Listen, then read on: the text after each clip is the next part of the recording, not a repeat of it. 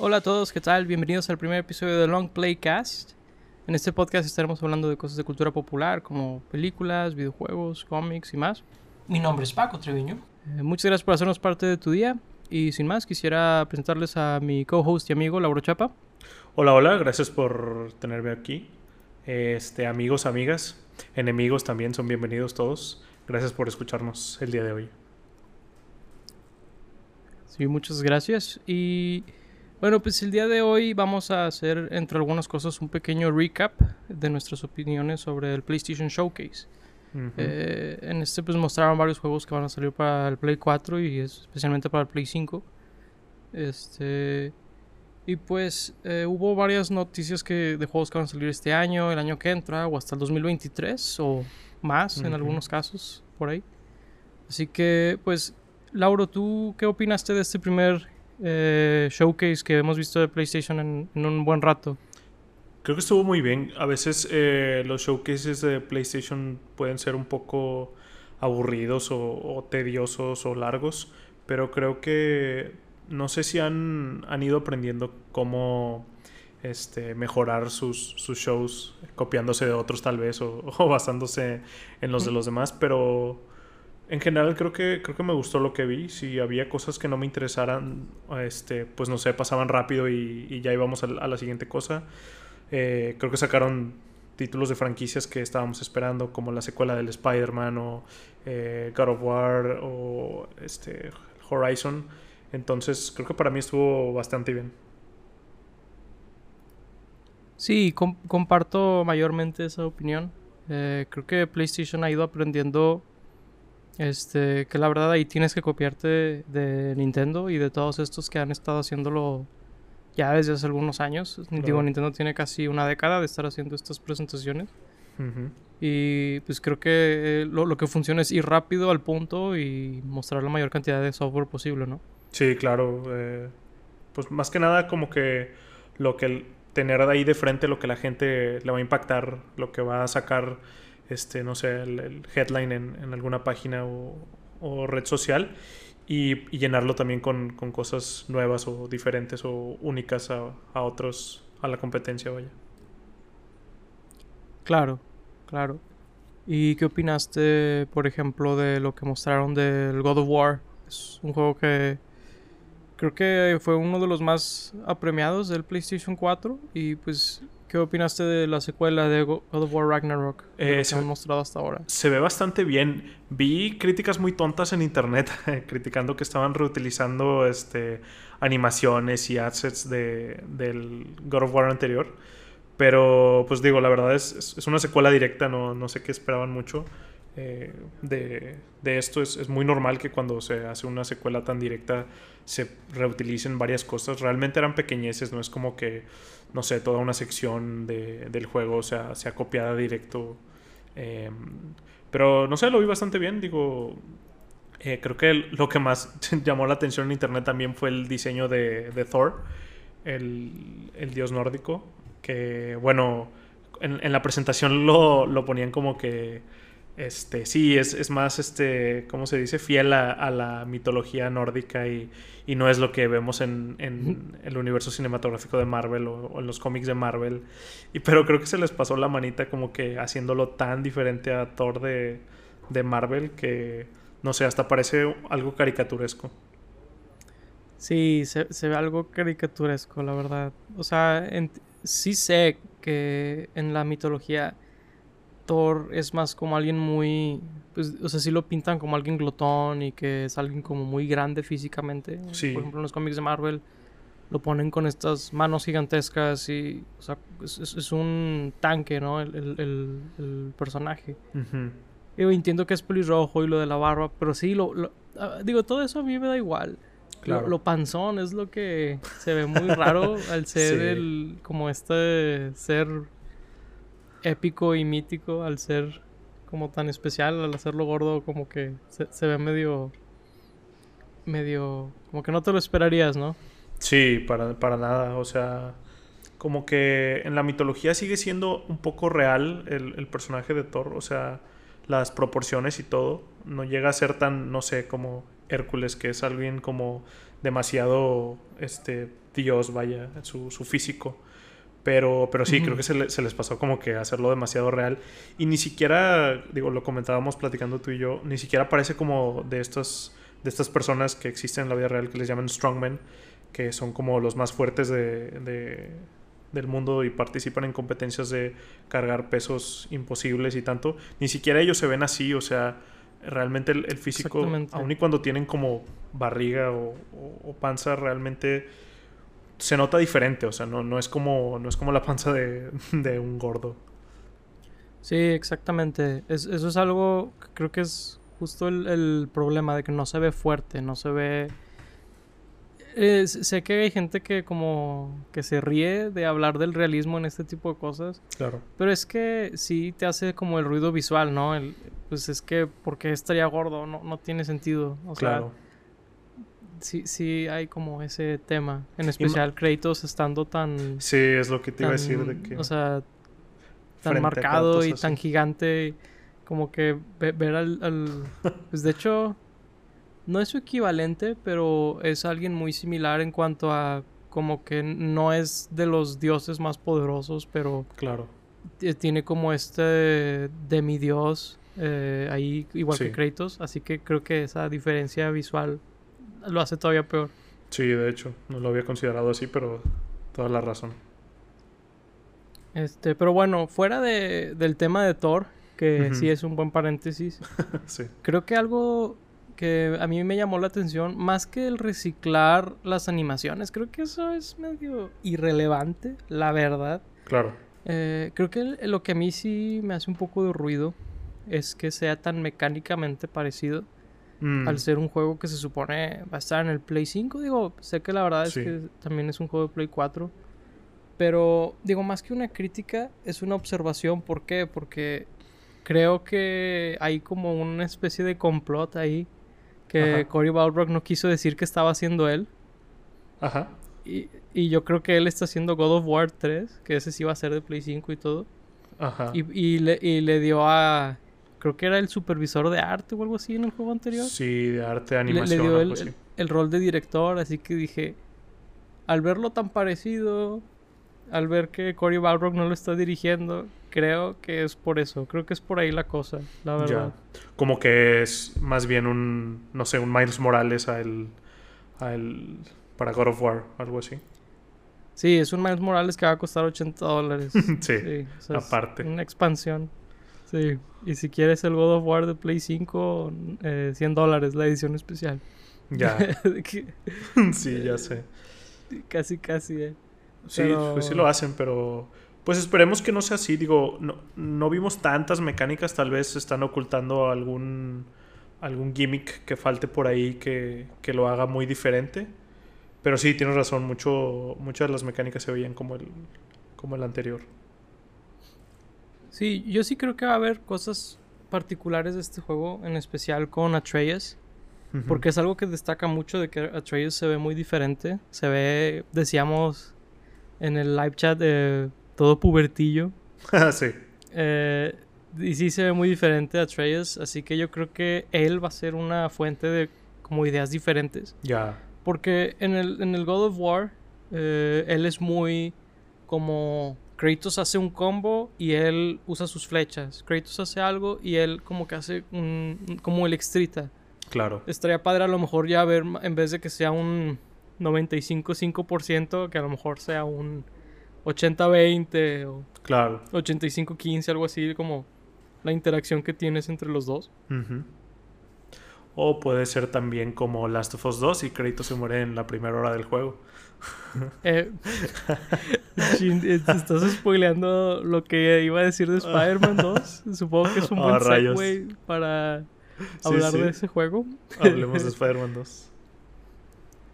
Eh, sí, eh, la verdad es que empezando bien el Spider-Man con la narración de lo que asumo que es este Craven. Craven, un villano de Spider-Man que a decir verdad ha estado medio olvidado, tanto en series, eh, videojuegos. Creo que la última aparición que hizo en un videojuego fue en Spider-Man Shattered Dimensions. Ya una década de que salió ese juego. Madres. Y a decir verdad, creo que es un personaje interesante porque él es uno de los pocos. En, en la época que los, los superhéroes eran invencibles, él venció a Spider-Man en Craven's Last Hunt. Así que creo que es un personaje muy interesante en general. Él, eh, digo, supongo que casi todos lo conocen, tal vez la audiencia más joven no. Es, es, un cazador y él está fascinado con los metahumanos por, por el hecho de que son como los depredadores Apex o los, los alfa, los Ultimate Alphas, así que él está obsesionado con cazarlos. Y pues Spider-Man es, es, uno de ellos, así que él, pues de ahí sale su pasión por atrapar a, Spider-Man, por vencerlo. Y se me hace interesante, digo, si es que sí es él. Sí, claro. Fue una tangente muy grande de Craven y a lo mejor ni es él. Para decir que era él o no.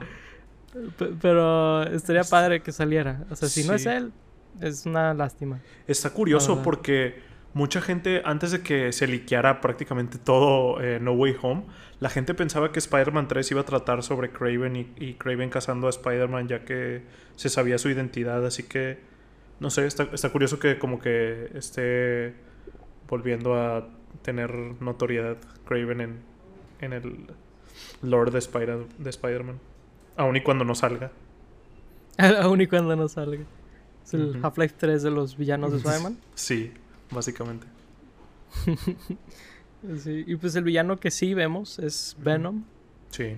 Y la verdad es que todo lo que tenga que ver con Venom en videojuegos, dame más. Sí, por favor. Eh, en especial Marvel contra Capcom. Gracias. Sí, la verdad. Y la verdad es que no hay razón por qué pensar de que este juego no va a ser un juegazo. Eh, Insomniac ha demostrado ser muy buenos para hacer estos videojuegos altamente interactivos con gameplay en el frente y lo demás en segundo plano. Creo que ellos han demostrado una y otra vez hacerlo con, digo, desde, desde el PlayStation 1, ¿no? Pero para que irnos para atrás tanto, sino, o sea, el Spider-Man, los Ratchet Clank, eh, el Sunset Overdrive, o sea, todos, todos muy buenos juegos con muy buenas ideas. Este. Y creo que, creo que va a ser interesante ver si, qué tanto juegan con la idea de que uses a los dos Spider-Mans, tanto Peter como Miles. Sí. Porque. Digo, se, se, puede criticar muchas cosas del Miles en cuanto a su longitud y todo esto. Pero creo que hicieron un muy buen trabajo en trabajar al personaje de Miles, tanto su personalidad como eh, las diferencias en gameplay que tiene con Peter. Eh, cosas muy sutiles como, por ejemplo, que de repente está agarrado de, la telaraña y como que se va a caer y no se cae, ¿no? Y, o que está en una esquina y que le toma un momento este, equilibrarse, ¿no? Algo que no le pasa a Peter. Y creo, que esas cosas sutiles le dan un vibe muy diferente a Miles. Así que, o sea, estoy seguro que vas a usar a los dos, eso es un hecho.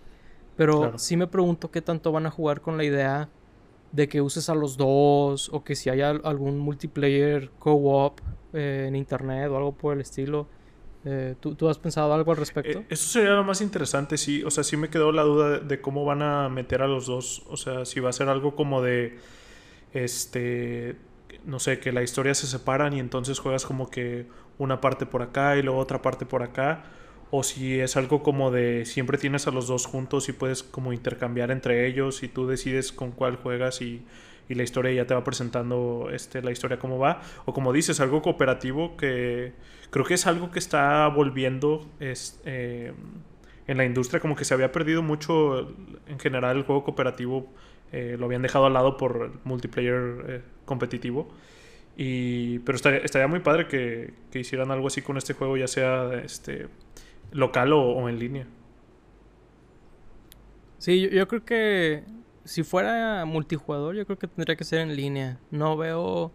Digo, el PlayStation 5 ha mostrado ser un brinco más grande del Play 4 de lo que pensábamos, pero creo que dos iteraciones del juego sí son un poquito pedirle mucho. A menos que rebajen mucho las gráficas y eso que... Claro, los frames. Que no creo que lo hagan, pero sí, a lo mejor, ¿verdad? Puede ser. ciertamente sería una agradable sorpresa. Porque Sony sí tiene muy olvidado al multiplayer local. Sí. La verdad. Bastante. Eh, y bueno, lo que, lo que he visto de especulación en internet es que a lo mejor no, no va a ser ni siquiera un tema eso, porque eh, sí he visto la, la cuestión de... Y si esto sería una historia de origen de Miles en cuanto a eh, que, se ve obligado a, a, tomar el manto de Spider-Man por completo porque Peter muere.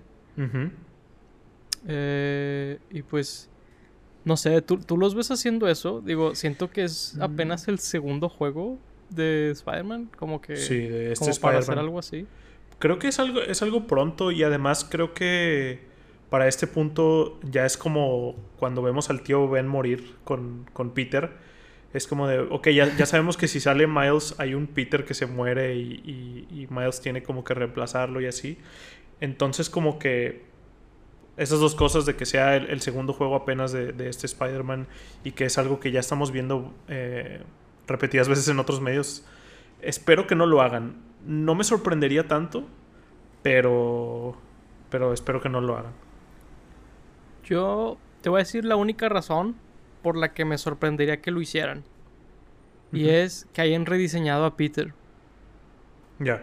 Siento que no tendría sentido cambiarle el diseño de la cara y todo para el remaster de Play 5. o sea, siento que es mucho esfuerzo por muy poco. Así que yo creo que realmente lo están haciendo porque dicen, ah, este chavo, no sé cómo se llame, el, nuevo modelo de la cara de Peter, la verdad. La verdad es que no, me informo mucho de, eso. No, yo tampoco sé. Eh, que, que, se vea más joven y todo. Yo siento que es medio a propósito para poder usarlo en más juegos, ¿no? Es lo que yo me imaginaría, ¿no? De que eso es alguien que puede salir 10 años después y todavía se ve como un Spider-Man creíble. Claro. O sea, así como haces con Tom Holland o con todos estos actores que contratas por básicamente indefinidamente, ¿no? Lifetime. Pero bueno, ese es eh, uno de los dos juegos que anunciaron de Insomniac en, en, ese evento. ¿Tú qué opinas de el juego de Wolverine? Digo, sé que no mostraron particularmente mucho, pero... Vimos muy, muy poco realmente, eh, pero creo que con ese tease fue suficiente. O sea, se nota que los que están haciendo el juego saben eh, lo que es el personaje de, Logan, de Wolverine. Y no sé, como que con esos pocos segundos que vimos pude entender el vibe y para lo que están yendo. Digo, ya veremos después cuando muestren más si sí es verdad esto o no. Pero, pero sí, o sea, me quedé, me quedé muy interesado. Wolverine es de mis personajes favoritos. Y, sí, realmente yo espero que, sea un juego, no sé, bastante violento, sangriento. Eh, y pues ver una buena historia de, de, Wolverine nunca, es, nunca está de más. Claro. Sí, no, nunca está de más. Y yo lo que quiero es que alguien finalmente destrone el juego de X-Men Origins Wolverine. Esa película no se merece tener la mejor adaptación de videojuegos de Wolverine. Así que si, si la van a destronar, qué, bueno, ya, ya, ya era hora. Ya era hora, sí.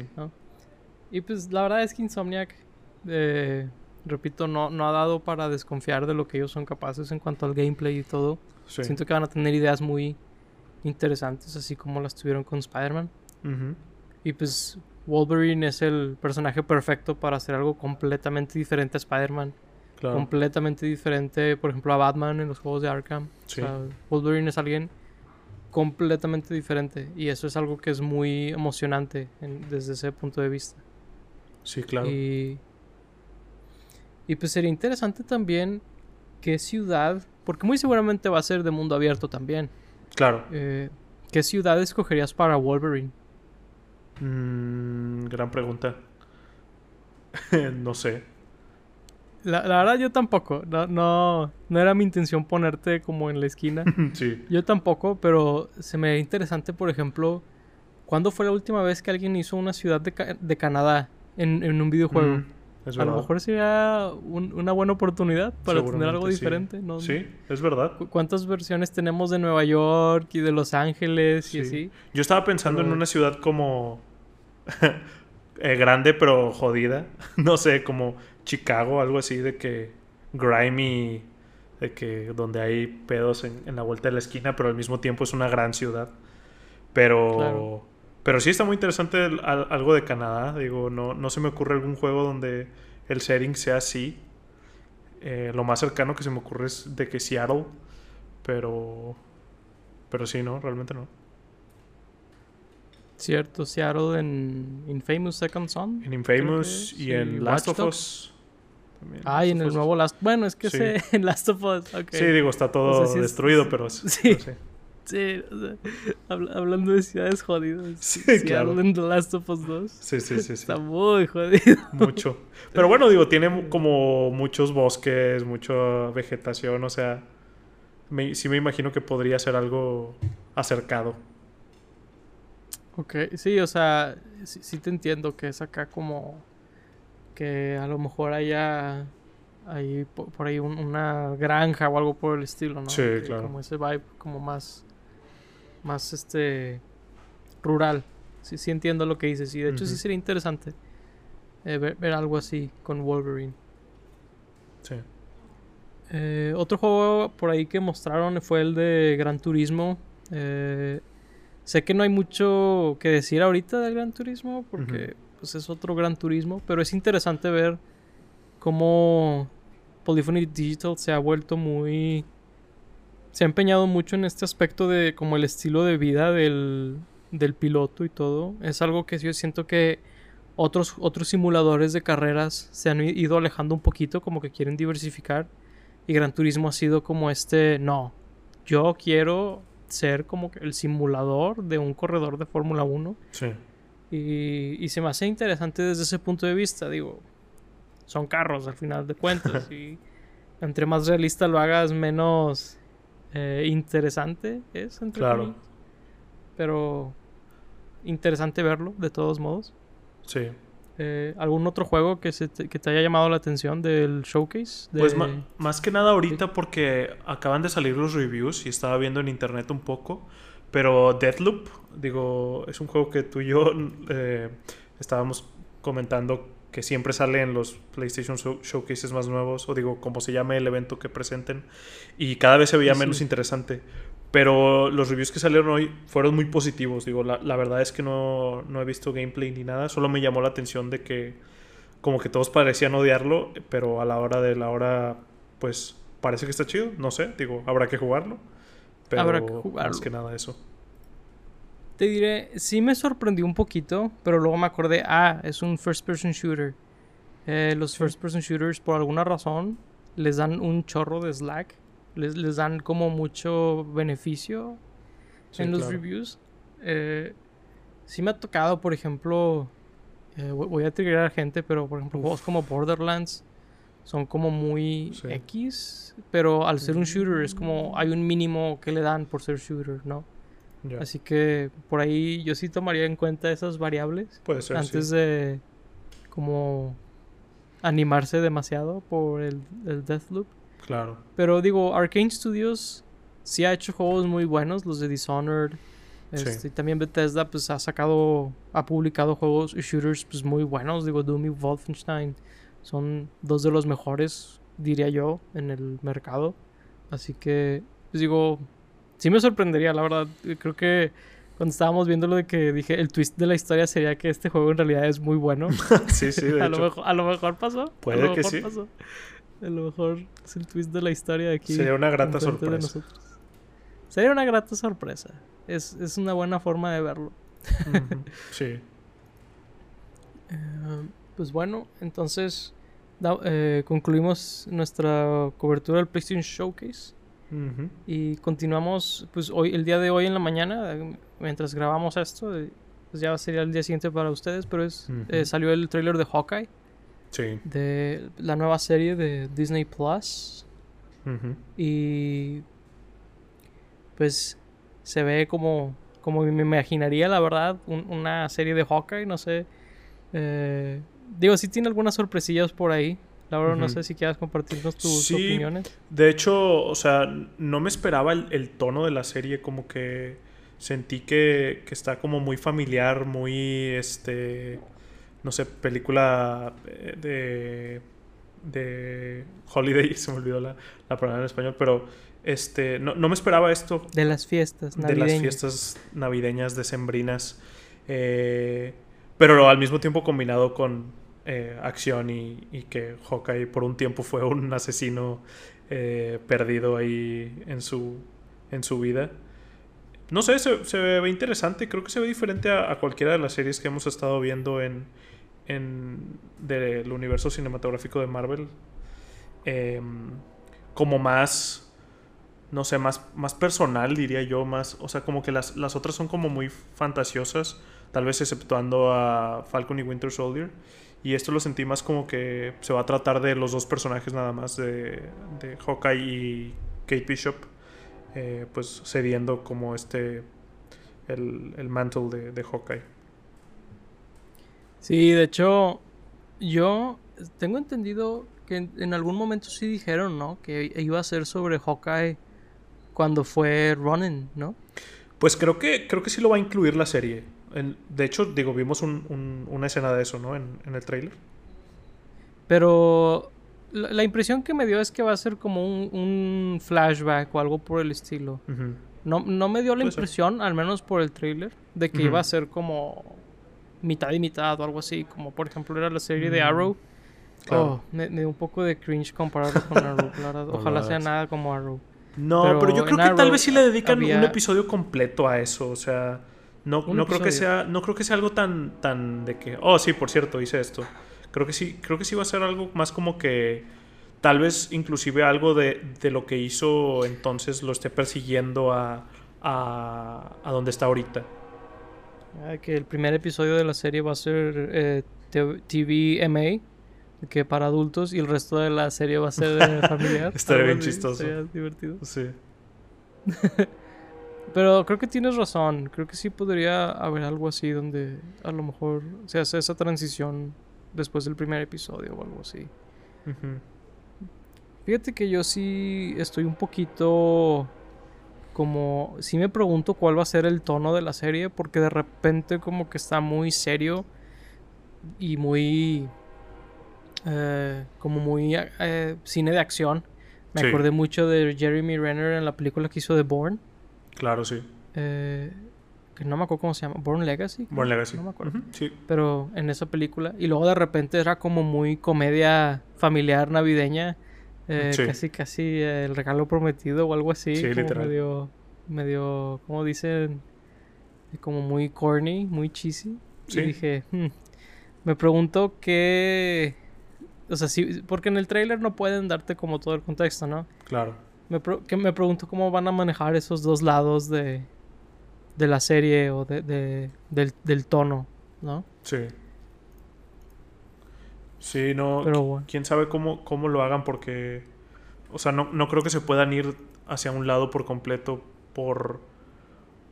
por la historia y por los personajes. O sea, estaría muy raro que fuera como que todo serio todo el tiempo por cómo se ve que es el personaje de Kate. Y también claro. estaría muy raro que fuera como todo familiar después de lo que vivió Hawkeye. Sí, pues vamos a ver si encuentran el balance uh -huh. cuando salga la serie. Sí. ¿Cuándo sale? Noviembre algo, no recuerdo. Noviembre algo. Sí. Suficientemente cerca de Navidad. Sí, para que al, al... los últimos episodios salgan en Navidad, me imagino. Sí, yo me imagino lo mismo. No va a ser como Iron Man 3, que fue una película navideña que salió en el verano. no, no creo. Está, estuvo muy random. Estaría muy, muy raro. Eh, pues bueno, ¿qué te parece si continuamos eh, hablando de algunos de los juegos que jugamos estos, esta última semana? Sí, claro. Eh, pues como algunos sabrán, eh, salió el WarioWare Get It Together para el Nintendo Switch. Un juego de, se, se, le podría decir, multijugador de party con microjuegos. La verdad es que muy interesante que siempre ha sido WarioWare. Tiene un, una, una temática y un tono muy, muy únicos de WarioWare.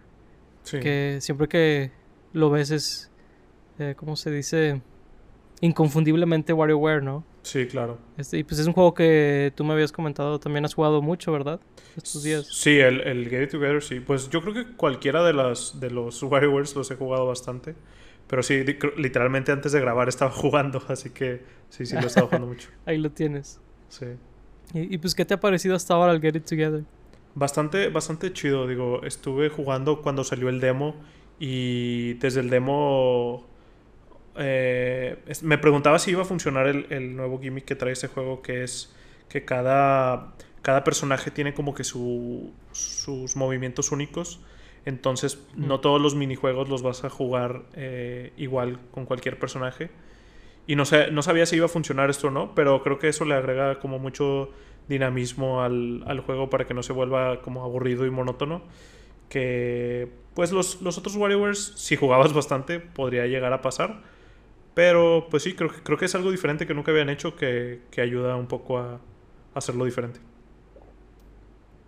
Sí, yo, yo, también creo que era algo que era como la gran duda de si, si iba a funcionar eso de, de los personajes.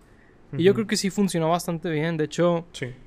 en retrospectiva, es muy impresionante que WarioWare como tiene esta identidad visual y de tono y todo, pero el gameplay, de alguna forma, o sea, con todo y que son microjuegos de segundos, logran hacer el gameplay súper diferente en cada entrega. Y eso es algo muy, muy destacable de WarioWare, ¿no? Sí, cada uno tiene como que su cosa completamente diferente. Ya sea, digo, bueno, el, primero realmente solo era pues lo primero y estaban experimentando, pero luego experimentan con la cámara y con el touch, con motion controls, con este la tablet del Wii U y ahora con diferentes personajes.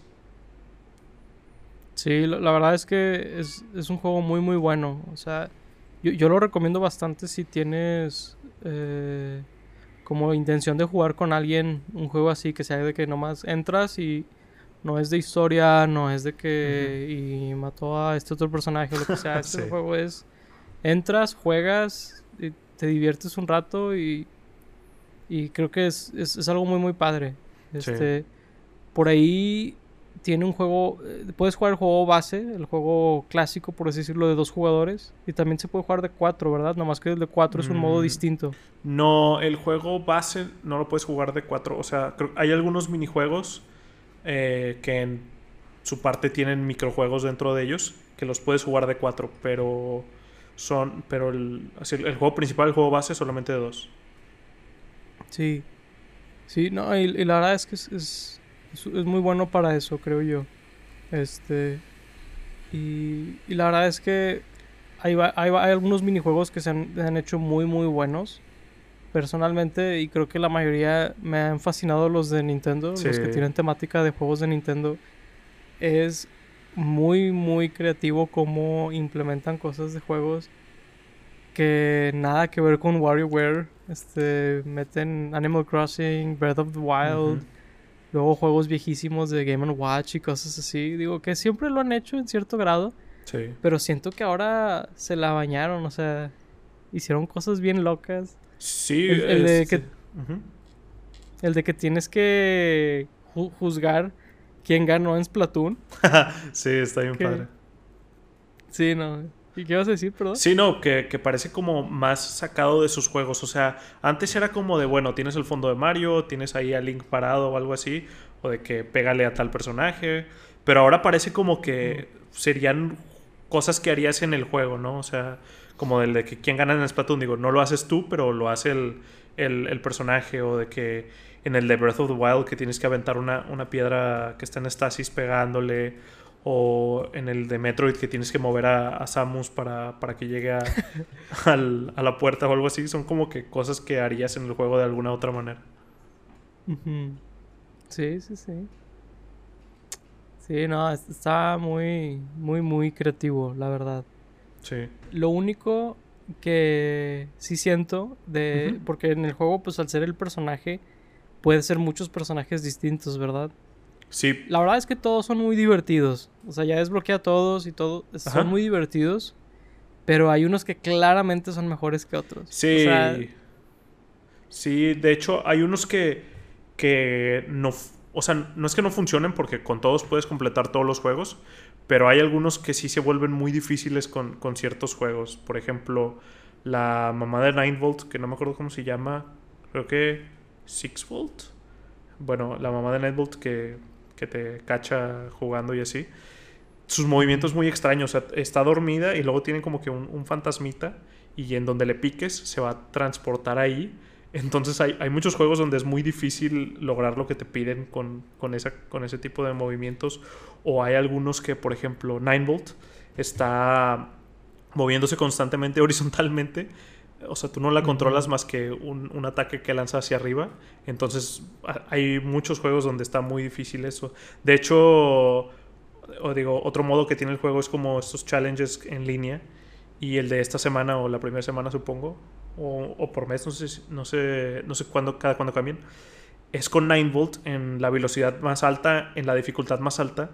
Y, está muy difícil porque pues se la pasa así como, este, digo, no, no, están viéndome mis movimientos, pero, pero está como eh, patinando demasiado rápido por abajo de la pantalla y tú le tienes que estar picando a, ver si latinas o no. Entonces sí, o sea, como que hay, hay juegos que, que se vuelven más diferentes que, que, otros, con otros personajes. Entonces hay, hay, unos mejores que otros. Pero por eso me gusta como eh, en todos los, los, niveles puedes utilizar ya sea a tres personajes que tú escojas o a todos. Bueno, cuando desbloqueas a todos ya puedes usar a todos. Si no es tres o seis. Y, y pues digo, está bien como tener esas dos opciones porque pues bueno, si no quieres este, batallar con los personajes raros como Nine Bolt, pues pones a, a los tres mejores y y ya está, ¿no? Y, y si quieres como que, que, sea más un reto, pues ya pones a todos. Sí, de hecho los Bolt son los que son los más difíciles en mi opinión, porque el hermano también, como él no puede caminar, está sentado, tienes que usar como su de este para ir a los anillos y eso es lo más difícil también, o sea, sí, está muy raro. Están súper nerfeados todos. En Pero por otro, por otro lado, hay juegos, por ejemplo, con, con el hermano que no me acuerdo, creo que es 16 Bolt, eh, que se vuelven más fáciles porque, pues no sé, como puedes apuntar y, y, hay juegos que pues necesitan que te muevas y así, como que es más fácil. Entonces, digo, creo, creo que está por los dos lados. Sí, por ejemplo, se me ocurre el que estás con... ¿Quieres encontrar al, al bandido? Creo que cuando lo ves es muy rápido con él nomás mover la palanca y disparar. Sí. Ah, de hecho me acordé de uno. Hay uno que se vuelve todo oscuro y tienes que prender el switch. Pero pues, sí. con él te aparece la rayita de donde estás apuntando. Entonces ya el juego no tiene sentido. Sí, se vuelve muy fácil. Sí. Con él. Este, pero sí. o sea, esas son como las excepciones. Claro. Pero en otros, eh, por ejemplo, en los de niveles de Super Mario World, que son los jefes ah, de. Son los niveles jefe del, de, sí, del, de referencias a Nintendo. Ese con algunos personajes es casi imposible. sí. sí, sí, sí, Hay un personaje que nada más flota. Eh, el que es una niñita que le tienes que estar picando para que flote. Y bueno, está, está muy difícil con ella. Sí, está muy difícil. O con el, el pingüinito que no salta. Que te tienes que agarrar de los aros. Sí. O, con. Se me olvida cómo se llaman las gemelas que son ninjas. Mm, Kat y Ana. están brincando todo el tiempo. Eh, no me acuerdo en cuál de los niveles de Mario World es, pero hay una parte donde brincas y arriba de donde estás hay unos picos. Sí. Sí me, sí me mató demasiadas veces esos picos que tienes arriba. Sí, ellas en particular también no me gustan mucho porque no puedes dejar de que salten. Por ejemplo, en, el, en donde encuentras al, al, al Wario falso, digo, al, al Wanted, que, son, que te ponen a tres, está bien difícil porque si te mueves tantito con ella ya escogiste al, al de en medio. O sea, tiene, tienes que apuntarle para que quedes como entre los dos, luego ya ver y ya ir con el que quieres. Sí, sí, cierto. Sí. Sí, sí hay unos que están medio bullshit con, con algunos personajes. Sí, depende de y por otro lado, creo que de, los más rotos es Ashley. De los más rotos de todos. O sea, ella vuela y puede disparar a donde quiera. A donde quiera, sí. Está rotísima ella, la verdad. De los tres, yo casi siempre uso a Wario, a Ashley y a. ¿Mona? No, Mona no me gusta, fíjate, porque. Eh, no sé por qué. O sea, como que le picas y nada más es, su boomerang se mueve, pero tú no. Entonces, como que a veces, o sea, si, está jugando, si estoy jugando muy rápido, hay veces donde tienes que moverte con Mona hacia algún lugar, mm. pero hay veces donde nada más tienes que mover el boomerang. Entonces, digo, ahí me cuatrapeo tantito. Pero, ah, uso al, robotito, eh, no me acuerdo cómo se llama, creo que se llama Mike. Eh, que sí, canta, se llama Michael. Que nada más se mueve para abajo y, dispara para arriba. Sí, el cantante. Sí, eso lo uso. Sí, ese estaba rotillo. Pensé que iba a estar rotillo el profesor, el científico, pero no tanto. No, Es- porque está está, medio medio- incómodo de usar cuando nada. Sí, el, el nada en el aire, bien random, pero... Y como que está padre, pero al mismo tiempo creo que tienes que mashear, ¿no? Para que avance. No, No le... tan divertido. No me acuerdo si tienes que mashear o lo dejas picado, pero el punto es que si le dejas de picar o mashear, se queda flotando y se va hacia otro lado. Sí, sí, sí. No, no está tan padre Sí. comparado a, a los otros, pero... Sí, la verdad es que es un juego muy, muy divertido. Sí. Eh, por ahí si tienen oportunidad, si tienen Switch, definitivamente lo recomiendo. Es uno de los mejores juegos de party que hay en el Switch y por ende en cualquier plataforma, que- porque casi no existen hoy en día esos. Sí, literal. Este muy muy buen juego. Este, y por otro lado, otro juego que salió esta semana fue el Super Mario, digo Super Mario, Super Mario. el Sonic Colors Ultimate. Este, por ahí lo he estado jugando. Este, no sé si han estado eh, al pendiente de las noticias sobre ese juego, pero Uf. Ha dado mucho de qué hablar entre la comunidad, tanto de fans de Sonic como de eh, los que in- inspeccionan el, la- el performance de los juegos. como eh, yo soy muy fan de Digital Foundry, pues hicieron toda esta reseña sobre lo mala que era la versión de Nintendo Switch, básicamente.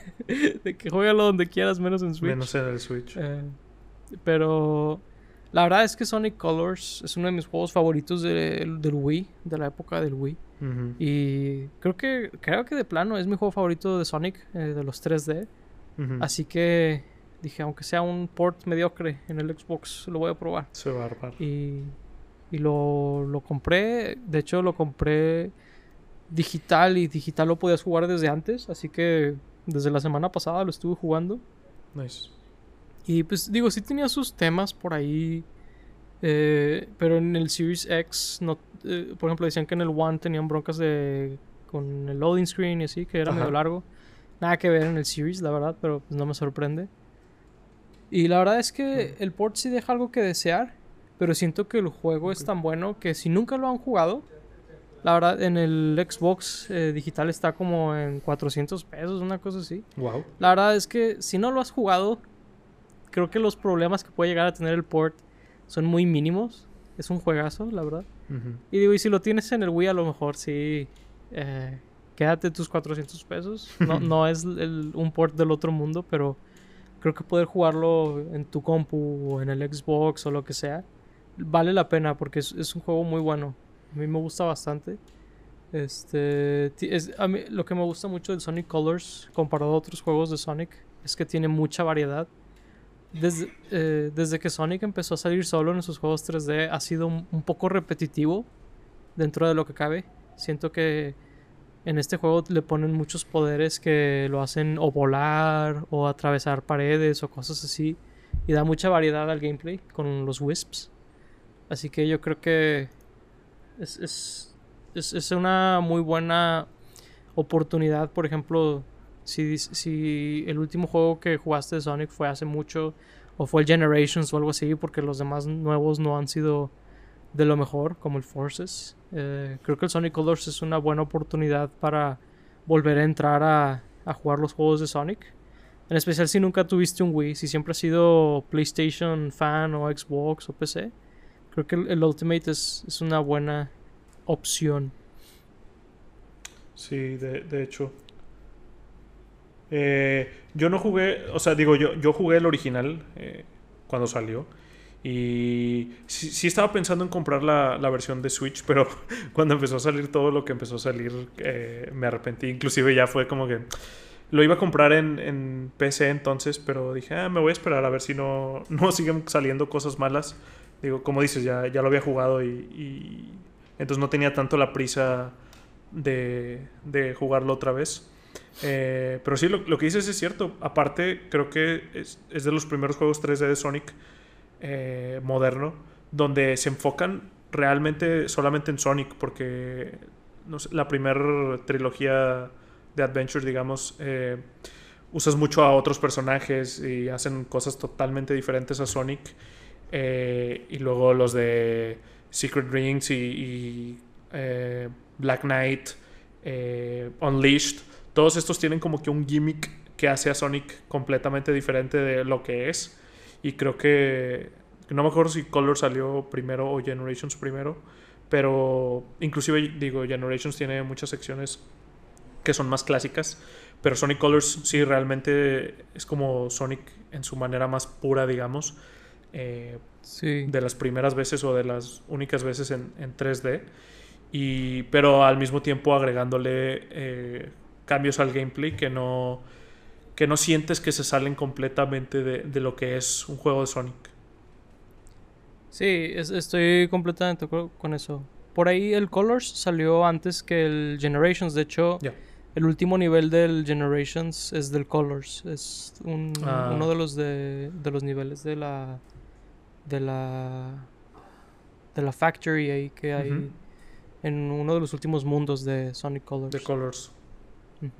Y pues digo, creo que ahorita que me estás haciendo reflexionar, creo que es el único juego donde solamente usas a Sonic. O sea, de los, de los juegos 3D. Sí. Bueno, a- además de por el, El- Secret Rings, pero el Secret Rings Sí. nada que ver en gameplay. Sí, no, está Pero en el Unleashed usas al Werehog, Ujú. en Generations y Forces usas a Classic Sonic y en el Forces usas al, al Avatar. La así cosa que, esa. Sí, al, al- al- a la abominación. Digo, su- supongo que 3D Blast, pero realmente ese es de que un 2D hecho 3D 3D. Blast. Sí, ese es. eh, ¿Cómo le dicen? Eh, simétrico. No, no me acuerdo cómo le dicen a esos juegos Sí. que son como 2D, pero que están como de lado. Sí, Y por eso se ven como 3D. como 3D. Eh, pero sí, o sea, básicamente este es el. Como. El juego más basics, pero al mismo tiempo. Yo, yo digo que es un poquito una influencia de Mario que tienen ahí, Mm. porque Mario, ya ves que siempre usas a Mario en Galaxy o así, pero Claro. tiene algún poder y, y su, y su gameplay cambia en algo, de que ah, está lanzando bolas de fuego, Sí. o brinca más alto, o saca las nubes, o lo que sea. Yo siento que esa es la influencia que sacaron con Colors. Y, ah, o sea, siempre estás usando Sonic, usas el, el poder un momento, pero no es... Supongo que sí los puedes llamar gimmicks, Sí. pero no interrumpen tanto el juego como... Aquí hay un nivel de 20 minutos del Warhog, que era Claro. algo que a, Unleash le gustaba mucho hacer. Sí. Eh, Colors no, Colors es más, más pura la experiencia si pura. quieren, si quieren verlo así. Supongo que olvidamos Lost World, pero la verdad es que no terminé ese juego porque era muy malo. Realmente jugué Wow. creo que dos niveles o algo así y nunca lo volví a aprender. Sabes que cuando dijiste Lost World fue de, sí es cierto, hay otro juego de Sonic donde solo Sí. usas a Sonic. Se me había olvidado Lost World. Ignoremos ese juego. ¿Sabes lo triste? Yo me lo pasé y lo completé hasta Oh, desbloquear Super Sonic. Pero, Wow. y, y se me olvidó, fíjate. O sea, es- eso Ah, está muy, de esa está muy mal. magnitud. Es- está muy mal esa raza. Sí. Es que lo completé porque tenía como tres juegos en el Wii U cuando lo hice. No, y a veces es de que, pues chin, ya lo compré, de que déjame les hago, saco el, el jugo a esta cosa. Sí, y ese juego estaba muy cortito. Este también está cortito, pero siento que que lo suficientemente bien. O sea, siento que si lo hubieran alargado más, hubieran sacado tonterías de ah el Werehog o ah No. esta otra cosa. Por favor. Eh, creo, creo que tiene el- un buen balance el Sonic Colors de ser como no tan largo, son unas cuantas horas de gameplay. Mm, Pero en especial por lo económico que hicieron el, este bundle del Ultimate, creo que creo que es muy fácil de digerir esa, esa propuesta sí. que está haciendo Sega aquí. Y Pero pues sí- es- Eh, Esperemos que sea un parteaguas para que Sonic vuelva a hacer buenos juegos. No creo, la verdad, pero bueno. No- Hasta ahorita me acordé que están haciendo uno nuevo. eh, no me acuerdo cómo lo llamaban. Pero que nada más mostraron un teaser de Sonic corriendo. Como siempre, por cierto. como siempre. Pero bueno, esperemos que ese juego esté bueno. Extrañamente creo que se llamaba Sonic Lost algo. Ah, A ver. Lost World. Sonic. Sonic. Lost Jungle. Algo así, ¿no? Algo del... No, Lost Jungle no. Lost Jungle Hmm. es un nivel del otro. Ah, es que pongo Sonic 2022 y me viene la película. la secuela. La secuela de la película. No, no, no me Pero acuerdo. Sí, pero viene otro juego de Sonic. Sí, yo mira, yo creo que más que el Sonic Colors Ultimate, que sí puede ser un momento tipo el meme de Up, con- digo, con la música de Up, de que pone el juego y como que le da nostalgia de hace 10 años, que le pase al director de los juegos de Sonic de ahorita, que él- su primer juego fue. Colors, que, que le dé así como un flashback de You used to be good, ¿no? Eh, estaría padre con el Colors. Pero creo que, los que lo que los va a motivar más es que el Forces fue muy mal recibido. Y Sí. como que. Yo, siento que eso sí les puede, aunque creamos El que son. problema es que a este lo están criticando mucho por el port de Switch. Entonces no, no sé si eso afecte ahí. Sí, sí. La- y la- es que el problema es que sí se merece que lo critiquen. Sí, sí, O sea, claro, claro. No puedo argumentar en contra de eso porque. Sí, sí, sí. anécdota tonta de mi parte. eh, yo había. Yo tenía en preventa el Sonic Colors en Amazon. No me juzguen, lo hago porque me salen más baratos los juegos así. No, no suelo. eh, eh, con- eh, ¿Cómo se dice? Sugerir que la gente tenga los juegos en No digas pero- marcas y no nos patrocinan. ¿eh? Jeff Bezos. No, no, Háblanos. ninguno de ellos. Ah, bueno, él sí, que, que nos pague, eso sí. Que, Sí. que nos pague si, si- hablamos de él. Si no, no. Pero a lo que voy es que se me olvidó cancelar la preventa cuando vi que estaba malo de que no, la voy a cancelar. Pero nunca lo hice. Así que el viernes llegan a mi casa con el juego y, y yo así de, pues bueno, ya llegó, lo voy a probar y eh, no me he topado con las cosas peores del port, pero a decir verdad, hay una pequeña controversia con, las cosas que salieron.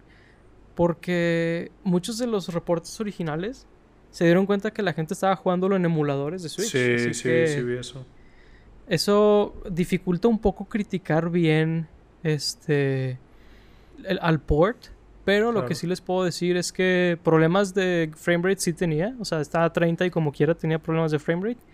Y los loading screens de 15 segundos sonará como problema de primer mundo, pero no lo es. El original, los loading screens eran de 3 a 4 segundos. En Sí, 15 PlayStation 5 segundos y en Xbox demasiado. son de 4 o 5 segundos o 3. O sea, muy comparables con los de Wii. Ya partí mi El de Switch, Switch en no tiene en excusa. 15 O segundos. sea, no, el de Switch no tiene excusa por tenerlo eh, tan, tan tardado, la verdad. Así que Sí, no. sí creo que como quiera tiene problemas. inclus- inclusive si esos glitches de los emuladores no suceden en hardware oficial. Como quiera creo que tiene muchas cosas por mejorar ese port. Claro. Y pues bueno, la verdad es que hablando del Sonic Colors, me tuvo mucho pensando en la época del Wii, porque en el último año, más o menos, han salido muchos ports de Wii, ¿te has dado cuenta? Sí. Bastante. El Skyward Sword, el- en el 3D All Stars estaba el Mario Galaxy, el Sonic Colors, obviamente. Así que se me hizo un buen, un buen punto de conversación eh, para ahorita cerrar. Pues estar hablando un poquito de los recuerdos de la época del Wii. Creo que el Wii es, es una época muy particular de los videojuegos. Sí. Este, por la revolución de los motion controls, el Wii Sports, y que algo que inició siendo la burla de la industria Nintendo, todos vinieron copiándolo al final de la Sí. generación. Así que creo que es algo muy in- interesante como para reflejar en esa época y hablar de algunos de los juegos que han estado volviendo a salir o, o en general. Este, eh, pues te quería preguntar, o sea, comenzar contigo, eh, algunos de los recuerdos que tienes de la época tal vez. Sí, creo que es una época que, que está muy marcada eh, en mí. Digo, la verdad es que recuerdo cualquier época de videojuegos porque, pues, malditos nerds, pero, pero esa época en general pasaban cosas que creo que no veías en, ninguna otra generación de videojuegos. Eh, por ejemplo, en, en mi caso, creo que mis abuelos jamás en la vida habían tocado un control de videojuegos y con el Wii empezaron a jugar y después del Wii jamás volvieron a tocar uno. Entonces fue algo muy loco como ver a personas tan grandes eh, jugar videojuegos como si nada y, y como interesados en de que, ah, ¿qué estás haciendo? O sea, ¿a poco mueves el control y, y se mueve ahí en la tele? De que, a ver, déjame, yo también lo intento y así. Como que como que todos sabían que era el Wii, todos estaban enterados que era el Wii y hablaban de, de videojuegos y, cosas así, cuando en generaciones anteriores realmente pues solo eras tú y, y, tus amigos y ni siquiera todos, había gente que ni siquiera sabía eh, cuál era la consola más nueva o qué pasaba en el mundo de los videojuegos, pero en el Wii todos sabían y, todos estaban enterados de, de, los juegos que salían y, y, y, hasta de personajes y todo. Era, era algo, algo muy surreal, yo creo, porque, porque como te digo, después de eso no se quedó así. O sea, realmente fue algo que, que, que sucedió en la época del Wii y, vivió solamente en la época del Wii. Y, y, como dices, también fue un parteaguas de, muchas cosas de, cómo controlar a los juegos. Cosas que vemos hasta hoy en día de gente pidiendo que, se agreguen motion controls a, juegos que no los tienen.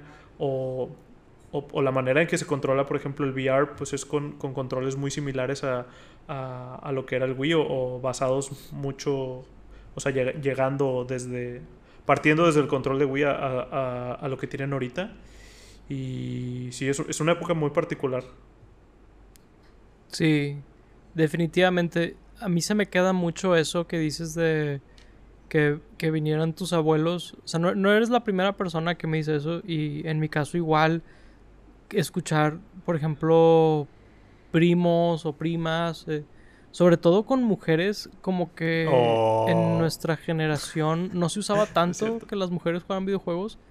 Pero así amigas que nunca habían pelado ni el Play 2, ni el GameCube, ni nada. Tenían un Wii y tenían Wii Sports. Y luego también después tenían el, Wii Fit. Sí. Y tenían estos juegos eh, de vacaciones y de cosas así que eran como de, de pues nada más moverte. O sea, er, era sí. una idea tan, tan diferente que atrajo a gente que nunca se volvería a capturar en las consolas de videojuegos. Uh -huh. O sea, sí, sí fue una época muy particular. Eh, también con personas mayores o por ejemplo, yo creo que la última vez que toda mi familia, así toda, o sea, todos mis hermanos y mis papás sí. se juntaron a jugar fue Wii Sports, el bowling. O sea, Sí, creo que fue la última vez. igual conmigo. Y a, lo, y a lo mejor vuelve a pasar, ¿verdad? Pero, eh, o sea, sí, y que lo hiciéramos muchas veces, ¿no? Eh, definitivamente fue esa época, una época muy diferente. Y fíjate que yo creo que re- retrocediendo un poquito también como en la tecnología, que criticaban mucho a Nintendo por quedarse en definición estándar. Sí. Yo creo que la historia ha probado que Nintendo tenía la razón en, en quedarse atrás una generación. Más que nada, siento que muchos juegos de Play 3 y de Xbox 360 tienen frame rates pésimos. Sí. O sea, como que el hardware no estaba ahí todavía. O sea, sí teníamos el output a, a HD, teníamos 720p en, en los mejores de los casos, pero los frame rates eran 15 frames Sí. o 11 frames. Y es como, qué, qué miserable experiencia. Y Sí. mientras tanto tienes acá Mario Galaxy en el Wii a 60 cuadros. Y ha envejecido mucho mejor el gameplay de ese juego. Porque, pues, cabe aclarar, todos los juegos del Play 3 y del 360 y del Wii, que antes podías decir, ah, este se ve como más moderno que este otro, ahorita todos se ven viejos, ¿no? Sí. Y ahorita Claro. que todos se ven viejos, ¿cuál es el que se juega mejor? Claro. ¿verdad? Yo creo que eso es algo importante e interesante. De. Como que. si- siento que fue muy a contracorriente el éxito del Wii. Y vale mucho la pena recordarlo, creo yo, porque creo que el Switch ha sido muy, muy parecido en ese sentido. Y pues ha sido muy padre estar eh, volviendo a visitar todos estos juegos clásicos del Wii. Eh, a mí me ha gustado mucho, por ejemplo, el Skyward Sword. Creo que es un juego que siempre me gustó, pero por, do- por varias razones muy poca gente llegó a jugarlo en el Wii. Una de ellas fue que necesitabas un- un control de nueva generación Sí. que pues muchos eh, había una edición del Skyward Sword que lo incluía pero no todos la tenían o era muy cara comparado a un juego normal. Y decían no pues por un juego no lo compro no o no y pues las reseñas ni son tan buenas y así. Pero mí- algo que me dio mucho gusto del Skyward Sword HD fue que le dio a mucha gente la oportunidad de darle una nueva oportunidad y probarlo. Sí. Y fue muy padre ver a gente como que, oye, pues este juego está con ganas de que... ¿Por qué hablaban tan mal de este juego? sí. y siento que es porque veníamos de una generación donde los motion controls medios se habían vuelto una palabra diabólica acá de que "Oh, eso es para casuales y vas a hacer un Zelda casual, de que, ¿por qué? ¿no? Sí. Eh, pero siento que ahorita ha cambiado mucho la connotación. Y pues además el HD te da la opción de ni siquiera usarlos, así que todos ganan en ese proceso, ¿no? Sí, ha estado padre como verle una segunda vida al, al Skyward porque creo que pues con este nuevo port eh, remaster no he notado nada de la negatividad que notaba antes y, y, y mucho se debía a que no estaban tan finos como quiera los, los motion controls en el, en el Wii aún y teniendo el, el Wii Motion Plus y mucha gente como que se iba con eso o escuchaba inclusive de otras personas que decían eso y ya ni siquiera lo probaban ellos entonces, sí, o sea, como ya que, que arreglas esos problemas eh, o que les das una alternativa a las personas de jugar de otra forma, pues ya te encuentras con de qué trata el juego y eh, el gameplay y este, los, los dungeons y los personajes. Y pues parece que a la gente sí, realmente sí les gustó y, y ha estado padre ver eso. Sí, la verdad sí. Y en mi opinión, pues una de las mejores historias en un Zelda, la verdad. Sí, sin duda. O sea, Sí. sí, sin duda alguna.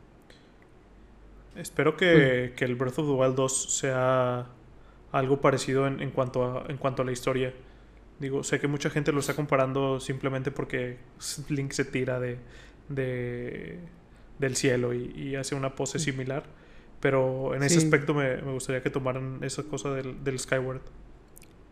Pues es, es interesante porque volvemos a hablar de un director que tiene pues ya una década de estar trabajando con la misma franquicia. Sí. Hace rato mencionábamos algo similar con Sonic. Pues el, el director de Skyward Sword y Breath of the Wild es el mismo. Así que sería interesante ver qué feedback toma de haber hecho el juego más lineal y con más historia de Zelda y el más abierto con menos historia. Es Sí. como, él es como la dualidad del hombre en su definición más pura. Claro. Este, sería interesante ver cómo toma el feedback de estos dos juegos. Este, y qué tan a pecho lo toma o qué tan o, o- o- o- o qué postura toma, ¿verdad? Pero Claro. digo, sí es, es interesante lo de las islas flotantes, Sí. pero pero sí, no, no habla nada sobre la estructura de la historia. Y Sí, y sí sería interesante ver qué hacen con la historia de la secuela de Breath of the Wild. Nombre pendiente tres años después todavía. Le va a pasar lo que le pasó al Octopath Traveler, que al final se va a llamar así.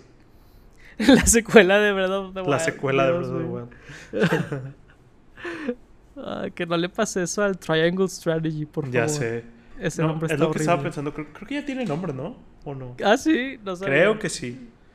Si ya lo tiene, qué bueno, porque ese, Sí, ese estaba juego sí no, no pasa eso. O sea, no es igual que No. Octopath Traveler, que nomás le quites el project y Ajá. ya suena bien. Triangle No, Strategy dice no. que. Sí, sí, creo que fue Video Game Donkey que dijo, suena como si fuera un juego hecho por un AI. Sí. De esos de que hace un, un guion o algo y, y está todo como not quite bien. ¿verdad? Sí. Su- Suena muy parecido el Triangle Strategy. Ay, Dios. Pero bueno, la verdad es que ha sido muy padre hablar de todos estos temas y hasta recordar un poquito sobre el Wii, que me cuesta trabajo pensar que salió hace ya 15 años. Madres. Pero bueno, la verdad es que lo único que nos queda es agradecerte a ti que nos has estado escuchando. Eh, gracias por hacernos parte de tu día. Si has estado trabajando, si has estado eh, manejando, haciendo tarea, lo que sea, muchas gracias por hacernos parte de tu día. Eh, recuerda, eh, estabas escuchando el Long Play Cast. Síguenos porque vamos a estar subiendo varios episodios como este. Y Lauro, este, muchas gracias por eh, acompañarme, ¿verdad? Mi co-host y amigo. Gracias a ti. Este, y pues bueno, sin más, eh, muchas gracias por escucharnos. Hasta la próxima. Bye Bye.